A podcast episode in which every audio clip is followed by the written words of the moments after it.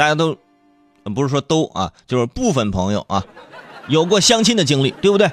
相亲这事儿，有些朋友就觉得哎呦很烦啊，怎么我俩能在一块儿呢？就互相聊天，经过长时间的磨合，能了解，哎，能俩人过不过到一块儿去，是吧？以后不用了。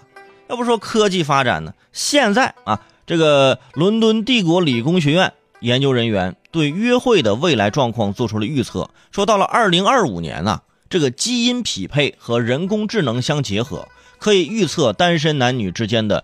呃，吸引力和相容性啊，从而进行匹配。DNA 技术和人工智能结合啊，你相信吗？这两个技术都目前都还相对比较成熟，俩人一结合是吧？如果这个模式成功了，专门给人介绍对象的大妈岂不是要失业了？是不是？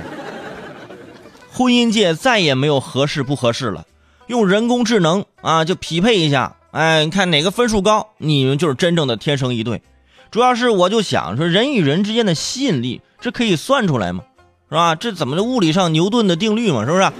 吸引力嘛，是吧？人与人之间的情感，这怎么算出来？你举个例子，你比如说啊，我对刘亦菲的喜爱程度是百分之百，刘亦菲对我的喜爱程度为零，所以我俩的匹配度平均下来也是百分之五十，对不对？你这么算的话，哎呦，你很开心，而且肯定有些父母就等不及了。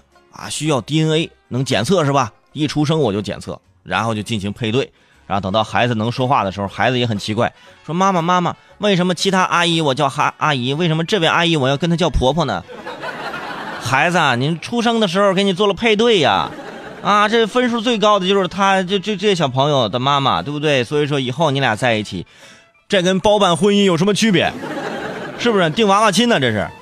现在虽然没有到恋爱需要基因匹配的时候啊，人们也已经开始行动了，是吧？你虽然说没有基因匹配，但是现在流行什么啊？属相匹配、八字合不合，还什么星座匹配啊？什么注定会白头到老的星座配对，很多女生很信这种配对呀。碰到喜欢的人，首先问：哎，你什么星座呀？是吧？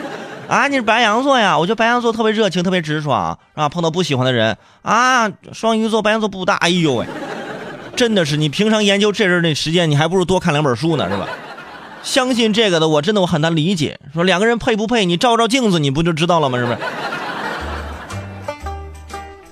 当然了，感情还是要互相的相处和沟通，没有什么捷径啊，更不要指望说 DNA 和人工智能给你配对，不然等到二零二五年你才发现自己没有匹配的，岂不是更悲伤？对不对？你妈问你什么时候找对象啊？啊，什么时候？呃，等系统更新的时候，看看能不能再重新找一次。再说了，二零二五年再过七年就好。现在奔三的都快奔四了，指望七年后系统自动给你分配，怎么着分配工作呢？这是。啊，到时候系统很智能的，直接给你分配，按照那年龄分组是吧？你直接给你分到黄昏恋模式是吧？